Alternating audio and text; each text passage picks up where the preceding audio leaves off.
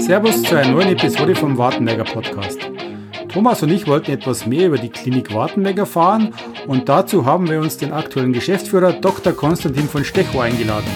Wir reden mit ihm über die Geschichte der Klinik, den aktuellen Neubau, die Pflegeberufe, Spaziergänge im wunderschönen Park der Klinik und noch vieles mehr. Viel Spaß beim Anhören. Wartenberger, der Podcast über den Markt Wartenberg.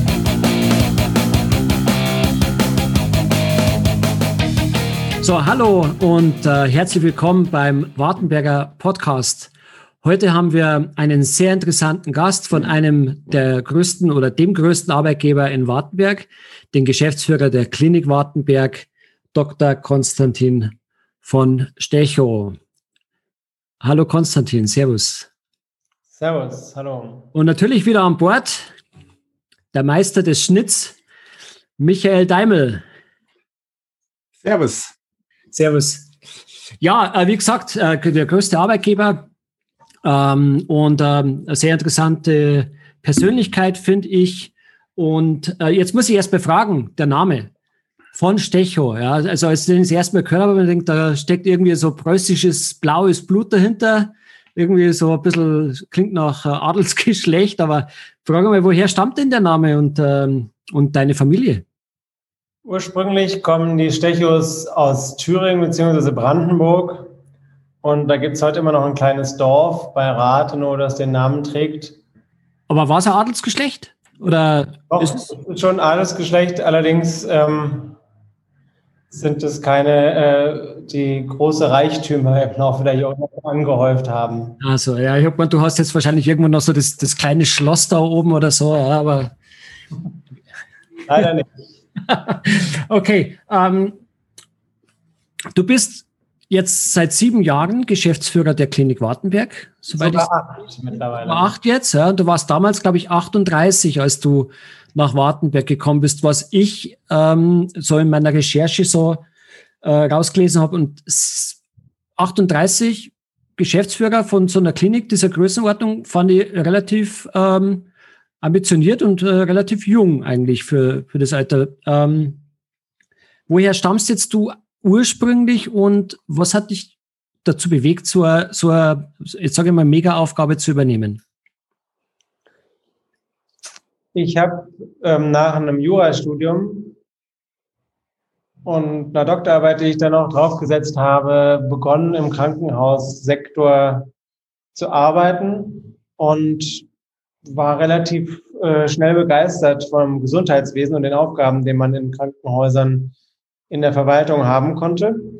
Und bin nach Stationen, die ich in Heidelberg, Gera und Gießen hatte, auf der Suche nach einer neuen Herausforderung ähm, nach Wartenberg gekommen. Also ich kannte bisher eher die Akutkrankenhauswelt und Reha war ein Thema, mit dem ich mich noch nicht so befasst hatte. Und Wartenberg hat ja sowohl Reha als auch Akut das sind zwei unterschiedliche Bereiche im Sozialgesetzbuch und werden also von Krankenkassen auch anders vergütet. Insofern ist das schon was anderes.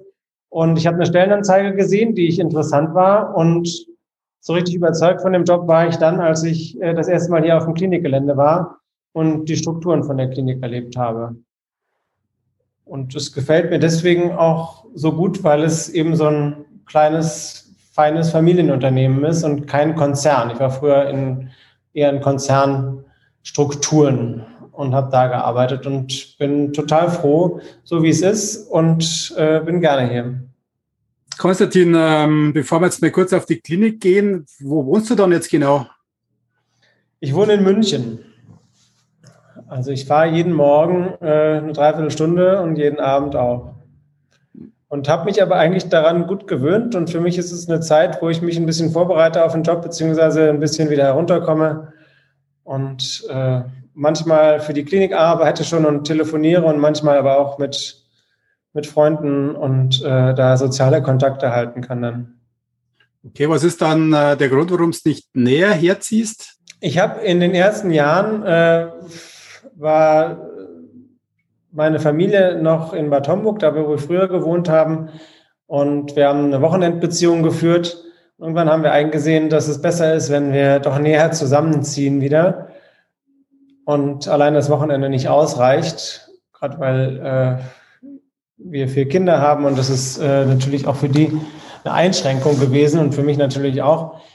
Und dann haben wir festgestellt, ähm, dass es sowohl in München als auch in Wartenberg und der Umgebung schwierig ist, was zu finden. Und tatsächlich haben wir zufällig äh, in München was gefunden, wo Freunde von Freunden ausgezogen sind. Und ähm, dann haben wir natürlich zugeschlagen.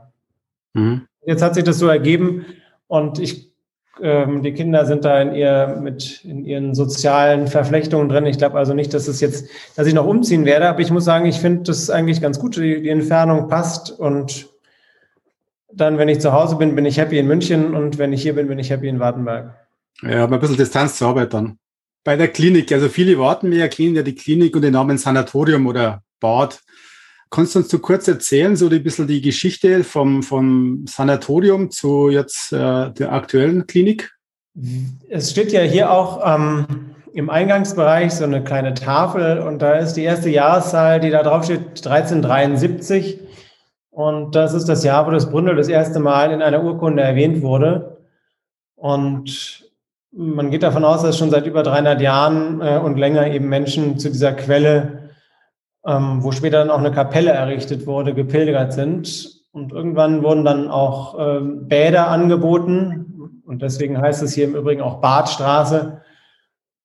In den 1870er Jahren hat dann der Urgroßvater von Professor Sellmeier den Grund gekauft hier mit dem Ziel, die Strukturen zu einer Klinik weiterzuentwickeln.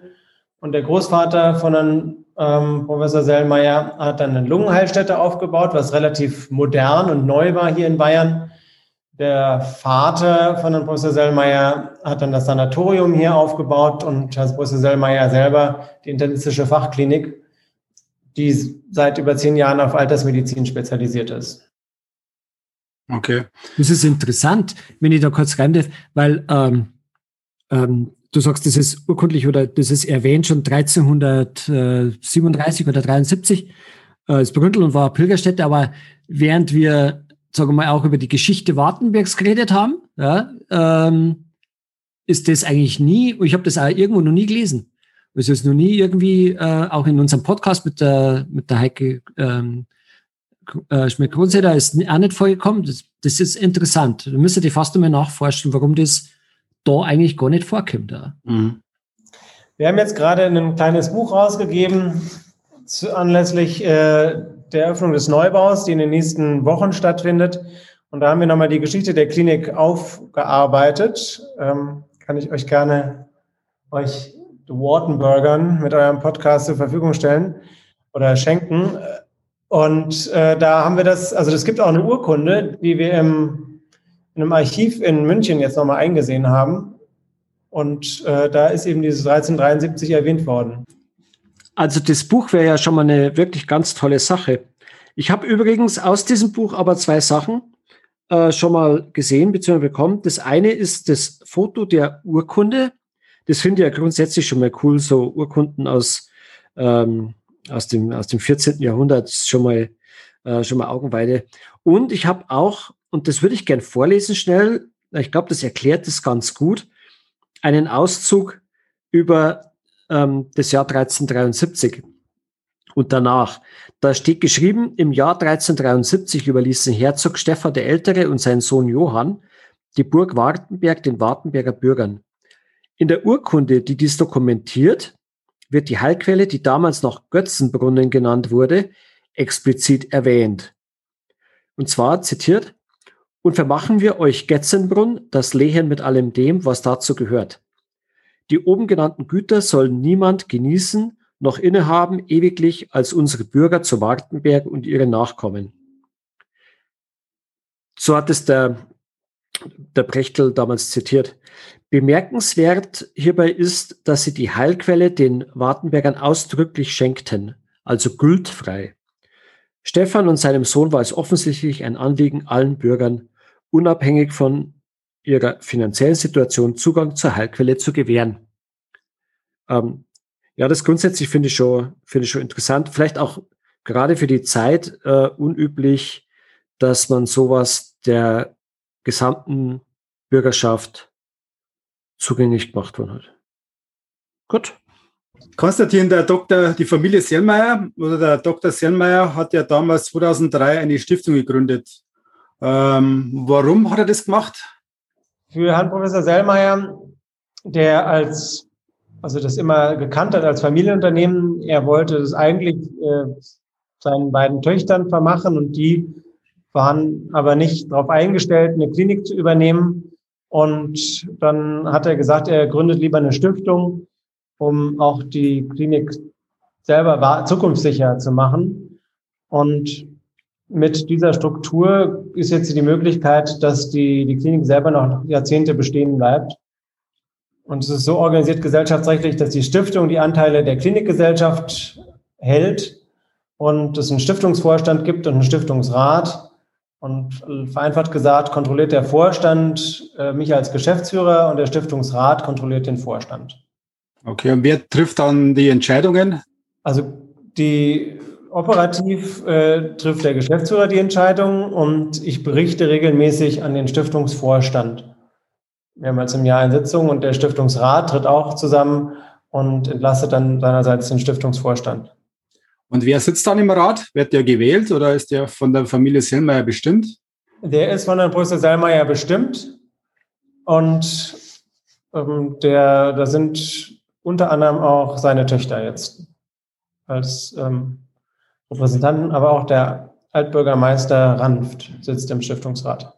So, wenn wir gerade bei der wirtschaftlichen Sache sind, ähm, ich finde es immer richtig schwierig, so Gesundheit und Wirtschaft irgendwie, dass die zusammenfinden. Wie ist das so? Weil man hat ja auf einer Seite die Zahlen, also du als Geschäftsführer, auf der anderen Seite haben wir ja auch die, äh, der Wohl der Menschen und die Gesundheit im Blickpunkt. Ähm, ist das nicht ein bisschen kontrovers dann, dass man einerseits wahrscheinlich mehr sparen muss, auf der anderen Seite aber schauen muss, dass es den Menschen auch äh, besser geht? Das stimmt, das ist ein Konflikt und ich bin aber auch überzeugt davon, dass es richtig ist, dass man nach wirtschaftlichen Strukturen achten oder auf wirtschaftliche Strukturen achten soll. Ich habe heute gerade mit den Krankenkassen äh, verhandelt über die äh, Tagessätze ab Juni für die geriatrische Reha. Und da hat mir der Vertreter der Krankenkassen erzählt, er nicht bereit ist, jeden Preis mitzugehen, sondern äh, dass er und letztlich das Gesundheitswesen insgesamt sich schon auch, äh, auch wirtschaftlich arbeiten sollte. Ich denke, dass sich das Gesundheitswesen in Deutschland gerade auch wieder dabei ist zu ändern wie im Übrigen ganz viele andere Strukturen auch in der Gesellschaft gerade. Und es wird in den nächsten Jahren die Herausforderung daran bestehen, eine gute wohnortnahe Versorgung zu ermöglichen und das bei vertretbaren Kosten. Aber aus meiner Sicht, wie gesagt, ist es kein Widerspruch Gesundheit und Wirtschaftsunternehmen. Das passt aus meiner Sicht zusammen. Okay. Was, was mich jetzt so interessieren würde, weil es gerade auch so ein bisschen ein Thema ist, weil ich ja auch viele Kollegen habe in, in, in Europa verteilt und wir ja viel über die gerade Pandemie jetzt reden und so weiter. Und wie würdest du das deutsche Gesundheitswesen in, in, äh, im Vergleich setzen zu, im, sagen wir mal, zu den internationalen ähm, Gegebenheiten? Die, das deutsche Gesundheitswesen wird auch in Studien regelmäßig äh, zwar als, als teuer bewertet, aber mit einem sehr guten äh, Versorgungsstandard. Mhm. Und das ist, denke ich, aus Bürgersicht ähm, akzeptabel. Also wenn man weiß, dass man eine gute Versorgung bekommt, dann ist es vielleicht in Ordnung, dass es teurer ist als in anderen Ländern. So wäre jedenfalls meine Position. Mhm. Okay, äh, das war jetzt mal so eine Frage zwischendrin. Wenn du, du hast, glaube ich, so nach fünf Jahren einmal ein Resümee gezogen und hast gesagt, wir haben die Klinik in dieser Zeit nach vorne gebracht, wir hatten Erfolg. Da habe ich mir gedacht, äh, was mich interessieren will, wie definierst du Erfolg? Was sind für dich Erfolgsfaktoren? Also Erfolg ist für mich nicht rein wirtschaftlich, sondern es ist natürlich auch wichtig, dass das Unternehmen gesund ist. Letztlich sind wir ein Gesundheitsanbieter und da spielt eben genauso rein, dass und das betrifft die ganze Leitungsebene, die das genauso sieht, dass es eben einen guten Geist und ein gutes Betriebsklima gibt. Und das haben wir erhalten und haben wir es versucht auszubauen.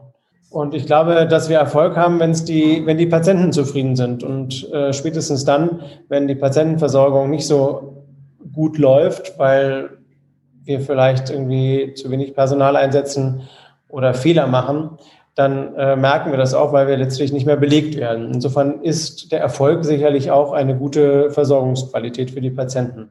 Du hast ja praktisch, äh, die, wie du gekommen bist, war die äh, Klinik in einer finanziell schwierigen Lage.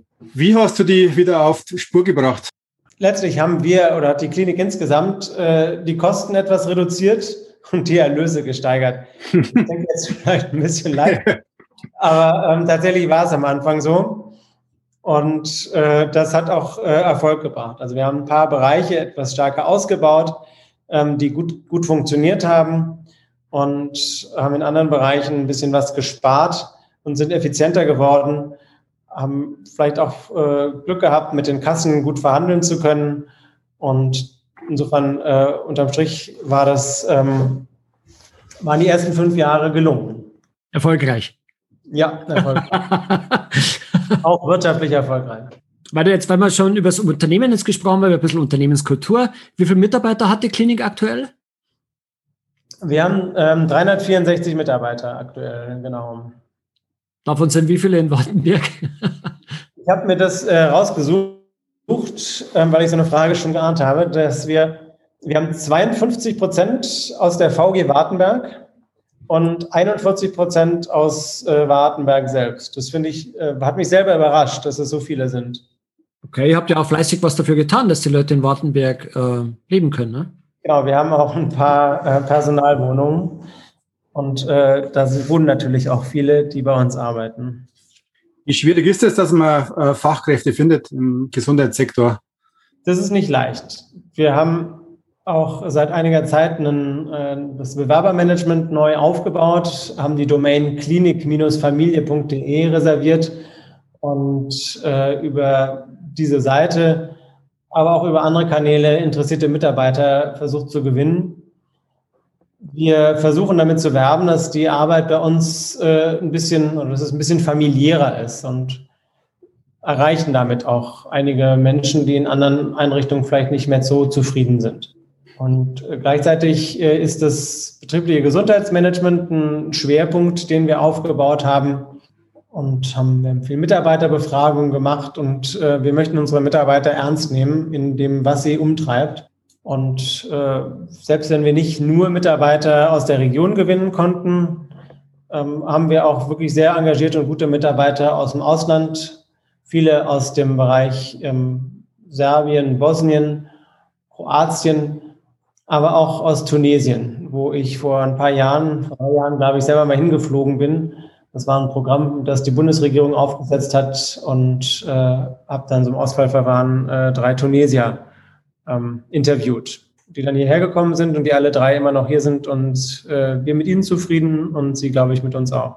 Wenn es eh schwierig ist, äh, Fachkräfte zu finden und dann habt ihr das Angebot mit den Personalwohnungen, also ihr schnürt dann quasi so eine Art äh, Package, sage ich mal, ist sicherlich ein Vorteil gegenüber anderen.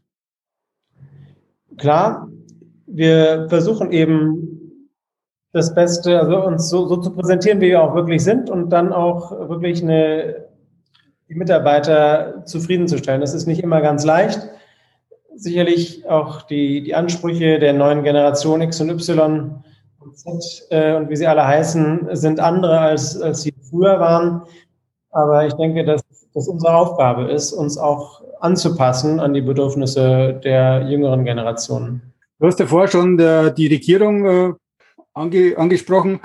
Ähm, findest du, dass die Politik beim Thema Pflegeberufe mehr machen könnte? Die Regierung bemüht sich in vielen, die Strukturen zu verändern und wahrscheinlich ist es so, dass es nicht in allen Bereichen immer funktioniert. Es ist natürlich ein sehr dickes Brett, das da gebohrt werden muss. Es gibt eine sehr große Veränderung aktuell im Pflegeberuf. Und zwar ähm, in, in, Form, wie die Ausbildung jetzt abläuft, dass es eben keine spezialisierte Ausbildung mehr ist wie früher, sondern äh, eine, eine, generalistische Ausbildung. Da werden wir in den nächsten Jahren sehen, wie erfolgreich das ist. Es ist vielleicht etwas zu früh, das zu bewerten. Ich glaube, dass die Anerkennung, die Pflegekräfte bekommen, jetzt auch durch die Pandemie, so absurd es vielleicht ist, ähm, etwas besser geworden ist. Natürlich ist es so, dass der Pflegeberuf extrem wichtiger ist für uns und unsere Gesellschaft. Und ähm, wenn ich sehe, wie hier die Mitarbeiter auf Station arbeiten, ist das großartig. Und ähm, wenn wir uns überlegen, dass wir mal krank sein sollten, ist es richtig und wichtig, äh, den Pflegeberuf weiter zu stärken. Mhm. Du hast mal vor drei Jahren im Merkur äh, gesagt, die Wertschätzung des Berufs sollte aus meiner Sicht aufgewertet werden und die Bezahlung spielt nur eine kleine Rolle. Äh, würdest du das immer noch so sagen? Weil man hört ja immer, dass die, oder man weiß ja, dass die Pflegekräfte nicht am oberen Level des Gehaltsgefüges sind. Diese Aussage ist, ähm, ist tatsächlich missverstanden worden. Es tut mir leid, das habe ich auch äh, un, ungünstig formuliert. Ich wollte eigentlich mit der Aussage auf die Untersuchungen anspielen, nach denen für die Vertreter der jüngeren Generation X und Y die Vergütung eine etwas weniger wichtige Rolle einnimmt, als im Vergleich die, die früheren Generationen das gesehen haben. Das wollte ich eigentlich damit ausdrücken. Und ähm, für uns ist es natürlich extrem wichtig, dass wir Menschen finden, die den Pflegeberuf lieben und äh, wir müssen ihnen die Wertschätzung entgegenbringen. Und dass, dass natürlich auch das Geld stimmen muss, äh, ist selbstverständlich. Ja, man sieht ja immer dann diese plakativen Applaus für diese Pflegeberufe und wenn es dann nach einem Jahr nach Corona schaust, ist ja die Bezahlung nicht besser worden. Also ich glaube, von Applaus kann ja keiner leben. Die, es gab ein paar Einmalzahlungen, die es auch über die Regierungen gab, also einmal bundesweit, aber auch in Bayern. Es ist, ähm, die, die, es sind Erwartungen geschürt worden, die nicht ähm, die jetzt nicht erfüllt werden können. Also das ist tatsächlich ärgerlich. Hm. Weil wir jetzt gerade äh, beim Thema Corona auch sind, äh, wie ist die aktuelle Lage in der Klinik, die Corona-Station? Wie belegt ist die? Also wir hatten zweimal, einmal ähm, im Frühjahr 2020 und dann im ähm, Januar, Februar 21 eine Corona-Station hier, die wir auf Bitten des ärztlichen Leiters Krankenhauskoordinierung aufgemacht haben. Also das ist die Person, die die Patientenströme in den Landkreisen Erding, Freising und Ebersberg koordiniert, gerade jetzt in Zeiten der Pandemie. Und da hatten wir eine Corona-Station auf unserer Station 1. Und das war jeweils für einige Wochen und das war sehr, sehr aufwendig für uns. Wir haben keine beat zu beatmenden Patienten gehabt, aber wir haben ähm, positive Patienten bekommen, die in den anderen Häusern äh, in der Umgebung nicht mehr ähm, versorgt werden konnten, die aber eben nicht so intensivpflichtig waren mehr. Ähm, mal weg von dem, von dem Thema jetzt, äh, was Pflegekräfte und so weiter, die Klinik selber. Ähm, die Klinik ist ja eigentlich auch bekannt davor, und das war jetzt dafür, gerade jetzt vor Corona, dass viele kulturelle Veranstaltungen im Haus auch stattgefunden haben. Und weiß jetzt nicht, ob das jetzt für eine Klinik so äh, alltäglich ist, aber was ist so die Grundidee da dahinter? Oder wer, wie ist das entstanden, gewachsen? Äh, Frau Sellmeier hat das vor vielen Jahren begonnen und seit einigen Jahren hat es nun der Freundeskreis übernommen. Der Freundeskreis ist sowas wie unser Förderverein. Und letztlich ist das Ziel, den Patienten, aber auch den Wartenbergern ein bisschen ein Kulturangebot zu geben. Das stimmt. Und das durfte ich auch schon selber miterleben, als meine Töchter mit der Kreismusikschule, ich denke, das war immer in der Adventszeit im Vortragssaal spielen durften und das hat ihnen wahnsinnig gut gefallen, weil sie gemerkt haben, welche Freude sie den Patienten machen und dass es eine willkommene Abwechslung war. Ich habe dann auch irgendwo gelesen, dass der Freundeskreis die Organisation der Konzerte von naja, der uns wohlbekannten Heike Schmidt-Kronseder und dem Bernd Schäumer, äh, Schäumer übernommen haben. Und äh, ich hatte auch das Vergnügen im Vorfeld des Benefizspiels der Fußballer, äh, das der TSV schon äh, jetzt einige Male ausgetragen hat zugunsten des äh, Freundeskreises, konnte ich mit Irene Hilf und Steffi Weltrich Streit sprechen, mich ein bisschen informieren. War schon ein bisschen erstaunt, wie viel der Freundeskreis da eigentlich macht. Also jetzt auch abseits der Klinik und ähm, auch Investitionen tätigt und Therapieangebote gestaltet, für die es eben keinen finanziellen Ausgleich vom Gesundheitswesen gibt, äh, wie zum Beispiel äh, Musik und Aromatherapien, glaube ich, waren das. Und wenn ich so jetzt dran denke, das ist so umfangreich und betrifft eigentlich nicht nur jetzt die Klinik, sondern viele andere Wartenberger Bürger. Und ich denke, das ist für viele interessant, dass es jetzt hier den Rahmen ein bisschen sprengen würde und meine, das wäre sicherlich nochmal einen eigenen Podcast irgendwann mal wert. Weil wir jetzt gerade bei den Wartenbergern Bürgern, Bürgern sind, ähm, ihr habt ja auch äh, so ambulante Stationen, sage ich mal. Ich weiß, ich war mal drin beim äh, Hautarzt. Wird das gut angenommen? Wird das noch erweitert oder was sind da die Pläne für so ambulante Inhouse-Stationen? Für uns ist es sehr interessant, wenn wir hier noch weitere Fachärzte vor Ort haben. Und wir freuen uns auch, wenn die Wartenberger und die, die in der Umgebung wohnen, zu uns aufs Klinikgelände kommen und hier ihre, ihre Ärzte finden und ähm, behandelt werden können. Wir vermieten an diese Ärzte auch den Hautarzt. Der Hautarzt hat dann aber mittlerweile äh, einen weiteren Kassenarzt jetzt gekauft und hat sich, glaube ich, jetzt irgendwie in Erding in einer größeren Immobilie niedergelassen. Aber ich freue mich über einen Dr. Veit, der jetzt hier als Orthopäde ähm, Räume mietet. Und da gibt es immer Synergien. Und mhm. das ist das, was wir in den nächsten Jahren auch noch ähm, stärken wollen.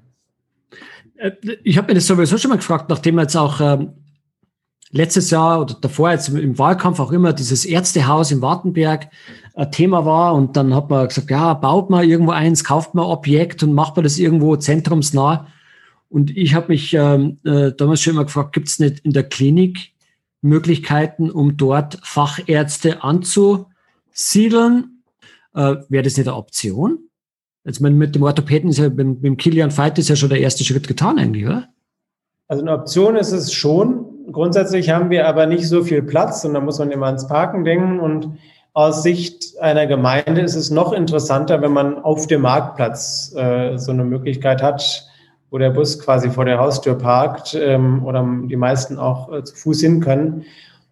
Natürlich verstehen wir uns als Gesundheitszentrum, aber dafür müssten wir noch ein paar Immobilien hier umbauen, um tatsächlich dann ein großes medizinisches Versorgungszentrum hier hinzubekommen. Aber soweit ich das kenne, seid ihr jetzt sowieso schon Meister des Baus. Also ich meine, habt ihr jetzt gebaut ohne Ende, ja. Also ich meine, du kannst das ja mal schnell auflisten, was ihr alles da gebaut habt. Aber da steht ja vor einer ganz großen ähm, ja, Einweihung, ne? Also tatsächlich äh, haben, sind wir gerade dabei, viel zu bauen. Deswegen denke ich, bis wir dieses ambulante Zentrum bauen, wenn, wenn wir noch ein paar Jahre warten. Wir haben jetzt erstmal genug mit dem, mit dem Bau. ähm, wir haben jetzt ja mittlerweile die auf dem Brünnelhofgelände ähm, zwei weitere Wohnhäuser oder Mietwohnhäuser gebaut und haben insgesamt äh, 111 Wohnungen, die wir vermieten. Und äh, wir haben jetzt den Neubau, der in den nächsten Wochen eröffnet werden soll, wo die Akutgeriatrie und die Palliativmedizin dann umziehen, sodass in den frei werdenden Stationen dann die Reha, die Anzahl der Reha-Patienten etwas ansteigen kann. Aber klar, das ist äh, sehr aufwendig geworden und wenn man lange nicht mehr bei uns hier auf dem Gelände war, dann ähm, hat man was zu sehen. Also das ist äh, schon anders geworden. ja, das habe ich hab's, hab's mir letztes Mal auch gedacht. Wie viel, wie viel ähm, zusätzliche Arbeitsplätze gehen einher mit den Erweiterungen? Also für, von 300 auf 400. Okay. Schon, schon was. Und äh, wann ist die große Ein oder wann ist Einweihung? Ich habe gelesen, die ersten Patienten sind, glaube ich, ziehen schon ein in die Zimmer oder? Also es ist aktuell geplant am 17. Mai. Das wird leider Gottes wahrscheinlich in einem etwas kleineren Rahmen ausfallen. Das ist eigentlich schade drum. Das ist schade, aber ich äh, habe mich schon seit äh, Monaten mit diesem Gedanken abgefunden und äh, finde es auch schön, weil man so die, die Möglichkeit hat, äh, die Gäste, die man sonst alle zusammen eingeladen hätte, in kleineren Gruppen hierher zu bitten und dann ganz individuell durch die, die neuen Räume zu führen. Und das führt auch zu sehr guten Gesprächen. Also das, was man bei so einer großen Veranstaltung immer sagt, ah, hätte man doch noch ein bisschen mehr Zeit gehabt, miteinander zu reden, das kann man jetzt alles doch ermöglichen. Also Corona hat nicht nur immer nur was Schlechtes. Die Klinik hat ja ein relativ großes Areal. Ich bin ja selber äh, wohne daneben, sage ich jetzt einmal. Ähm, ist geplant, da dieses Areal noch mehr zu verbauen oder bleibt es so als äh, parkähnliche Fläche? Das bleibt bestehen. Also es gibt auch kein Baurecht mehr. Und äh, wie gesagt, wir sind jetzt ja ähm, wir haben jetzt erstmal wieder genug vom Bau, glaube ich. Was ich mir immer frage, darf man eigentlich in das Klinikgelände einfach so rein und spazieren gehen drin, so wie es früher mal äh, möglich war? Ja, wir planen auch, ich weiß nicht genau, wann das umgesetzt wird, die Wege hier noch ein bisschen auszubauen wieder, denn es ist eigentlich zu schön, als dass wir das anderen vorenthalten. Und ich gehe davon aus, dass ähm, wir keine Angst haben müssen, wie vielleicht vor 100 Jahren, als man gesagt hat, es gibt so viele Pilger hier auf dem Klinikgelände und die Patienten fühlen sich gestört. Ich glaube, da muss man aktuell keine Angst haben, dass, äh, wenn man die Tore hier öffnet, so viele Leute spazieren gehen. Ja, schön. Ich würde es begrüßen, weil es einfach eine schöne, eine schöne Gegend ist und äh, wenn man zum Herz-Jesu-Berg dann aufgeht und dann geht man hinten rum, dann ist man schon am Zaun und dann geht man das. Also ich würde es begrüßen, wenn man so ein paar Wege da durch hätte. Das wäre sicherlich schön. Thomas, hast du noch Fragen oder sagen wir, mach mal die Ich hätte gesagt, ähm, nee, äh, wir haben jetzt so viel erfahren und äh, ich würde einfach jetzt zu den Rapid-Fire-Questions kommen. Ja, ich sage lange Fragen, kurze Antworten dann können wir noch ein bisschen über dich eigentlich als Person ein bisschen erfahren, ja. Und äh, ich fange einfach mal an. Ähm, die Fragen, die wir eigentlich jedem Gast stellen, hm, gibt es für dich ähm, etwas, was du unbedingt in deinem Leben noch machen möchtest? Ich ähm, würde gerne mehr in die Berge gehen. Das habe ich mir jetzt, seitdem ich hier wohne, immer vorgenommen, das viel regelmäßiger zu machen. Aber ich glaube, das ist was, was in den nächsten Jahren noch ansteht vielleicht nicht die Antwort, die ihr erwartet habt, dass man dann gesagt, man will nochmal auf den Mount Everest steigen oder so, aber ähm, es sind kleine Ziele. Na, du hast ja bloß äh, gesagt, in die Berge gehen. Ich meine, das, das gibt genügend Interpretationsspielraum, oder? Ja. ja. welche, welche so, jetzt außer in die Berge gehen, welche Leidenschaften, Hobbys hast du so? Ich liebe die Natur grundsätzlich. Das spielt natürlich da auch bei den Bergen mit rein. Ich ähm, lese gerne, und äh, bin gerne bei meiner Familie. Und das äh, bin ich eigentlich schon ganz gut ausgelastet aktuell. Job und Familie. Und wie hältst du dich fit? Das geht manchmal besser, äh, in einigen Zeiten manchmal nicht so. Ich jogge aber relativ regelmäßig. Und wenn ich dann öfter in die Berge komme, dann wird das dann noch viel besser. ja. Hast du ein Morgenritual oder wie schauen so die erste Stunde deines Tages aus? Ich bin eher jemand, der ähm, lieber ein bisschen länger aufbleibt und ein bisschen äh, länger deswegen auch schläft. Und morgens ist mein Ritual, die Kinder zu wecken und sie zu motivieren, aufzustehen und in die Schule zu gehen.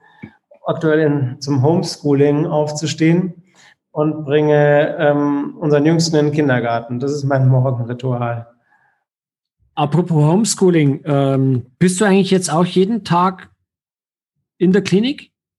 Oder arbeitest du auch? Tatsächlich ja. Ich arbeite fast immer hier ähm, in, aus der Klinik heraus. Das hat zwar zwischendurch auch mal funktioniert mit dem Homeoffice, aber das habe ich nicht so häufig gemacht, weil ich irgendwie gern vor Ort bin und das ist auch, glaube ich, noch ein Stückchen effizienter. Ja, ich glaube, es ist auch im Bereich der Kliniker wahrscheinlich ein bisschen schwierig. Du hast vorher gesagt, du liest viel. Äh, welches Buch äh, oder welche Art von Büchern liest du und welches Buch würdest du vielleicht sogar mehrmals verschenken? Ähm, ich habe gerade von Hermann Hesse Demian gelesen. Hast du einen Lieblingsfilm oder Serie oder? Ich habe in den letzten Wochen auf Prime ähm, Last One Laughing gesehen. Ah, ja, ja. das ist super. das ist Deshalb muss ich nochmal nachfragen. Was? Last One Laughing. Ja. ja. LOL. LOL. Achso, ja, aber ist, äh, ist das Serie oder ist das ein Film? Das ist so eine sechsteilige Serie. Da geht es darum, dass Komiker in einen Raum gesteckt werden und ähm, lustig sein sollen, aber keiner darf lachen. Und wenn er beim Lachen erwischt wird, dann fliegt er raus. Okay. Und wer am längsten aushält, hat gewonnen. Und das ist schon lustig. Ja, ist vom Bully Herwig, das ist göttlich. Ah, okay, super. Ja, ist ein guter Tipp. Guter Tipp. Habe ich noch nicht, habe ich noch nicht auf dem Radar gehabt, okay. Was, äh, was gibt's, was du an Wartenberg schätzt? Ich schätze, dass Wartenberg so ländlich grün ist und trotzdem letztlich nah an München und Landshut liegt und gut angebunden ist. und trotzdem eben noch so einen, so einen dörflichen Charakter hat, also einen kleinstädtischen Charakter. Super. Hast du da einen Lieblingsplatz in Wartenberg? Mein Lieblingsplatz ist natürlich hier im Park oder im Wald in der Klinik. Gibt es irgendwas, was du dann äh, zukünftig für Wartenberg wünschen würdest? Ich würde mir wünschen, dass der Flughafen tatsächlich äh, nicht weiter ausgebaut wird und dass Wartenberg nicht zu schnell wächst, sondern ein bisschen seine, seine ruhige, seinen ruhigen Charme behalten darf. Wenn du die Möglichkeit hättest, eine riesige Plakatwand in Wartberg aufzubauen, die jeder sehen kann, was würdest du draufschreiben? Danke, liebe Mitarbeiter, für die tolle Unterstützung in der Pandemiezeit. Hast du ein Lieblingsgetränk? Ich trinke gern Gin Tonic und Wodka. Also wenn man jetzt auf alkoholische Getränke, Getränke sich bezieht. Dein Lieblingssong? Es gibt gerade einen im Radio, den ich die ganze Zeit gerne mitsinge. Ich, ähm, ich krieg's nicht hin, bevor ich jetzt wieder was Falsches sage. Aber ich, ähm, ich singe gerne mit meinen Kindern die aktuellen Pop-Songs, mit die im Radio kommen. Hast du dann eine Lieblingssportmannschaft? Ich bin in Frankfurt geboren und deswegen äh, bin ich äh, Eintracht Frankfurt-Fan. Ah, die Lanische Diva. Aber bin natürlich, äh, dadurch, dass ähm, zwei Söhne habe, die Fußball begeistert sind und in München wohnen, äh, natürlich auch ähm, mit Bayern-Fan. Okay. Also was sagt jetzt der Eintracht, also für unsere äh, fußballbegeisterten Zuhörer kurz, äh, abschweifend, ähm, was sagt der, der Eintracht-Fan zu den ganzen Änderungen, Trainerwechsel, Managerwechsel in Frankfurt? Ich bin mal gespannt, wie die das alles so organisieren wollen äh, mit dem neuen Team. Aber ich habe Hoffnung, dass sich die Eintracht weiterhin im oberen Drittel der Tabelle aufhalten, auf, aufhalten wird in den nächsten Jahren. Okay. Gut. Dagegen, wenn es grundsätzlich an der Spitze der Bundesliga äh, auch langfristig ein bisschen aufregender wird wieder. Das wird's. Ganz am Schluss haben wir immer die Frage, wie kann man mit, mit euch in Kontakt treten? Ich glaube, am besten ist äh, die Webseite. Und ich bin ja letztes Mal bei euch vorbeigelaufen, äh, da habe ich dann das Plakat gesehen mit äh, klinik-familie.de, glaube ich. Genau, klinik-familie.de oder auch klinik-wartenberg.de. Und ähm, vorbeikommen, anrufen. Ein Spaziergang durch den Park machen. Genau, und äh, da trifft man uns dann hier. Okay. Alles klar. Wunderbar. Okay. Dann, ähm, vielen herzlichen Dank, dass du dich heute, dass du dir heute die Zeit genommen hast, mit uns ein bisschen zu plaudern. Ja, vielen Dank, dass ihr das macht. Das finde ich echt eine, eine super Sache. Und äh, ich bin natürlich geehrt, dass ich hier interviewt worden bin und hoffe, dass ich äh, die Neugierde von einigen Zuhörern erstellen konnte und Interessantes habe berichten können. Ja, vielen Dank. Alles klar, Dankeschön. Ciao, Servus. So, das war unsere Episode über die Klinik Wartenberg, aufgenommen am 5. Mai 2021. Mehr Informationen und Bilder findet ihr auch über den Facebook- und Instagram-Auftritt der Klinik. Einfach mal nach Klinik Wartenberg suchen. Und natürlich findet ihr wie gewohnt alle Links und Informationen in unseren Show Notes zur aktuellen Episode auf www.wartenberger.de. Vielen Dank fürs Zuhören und bis zum nächsten Mal. Ciao!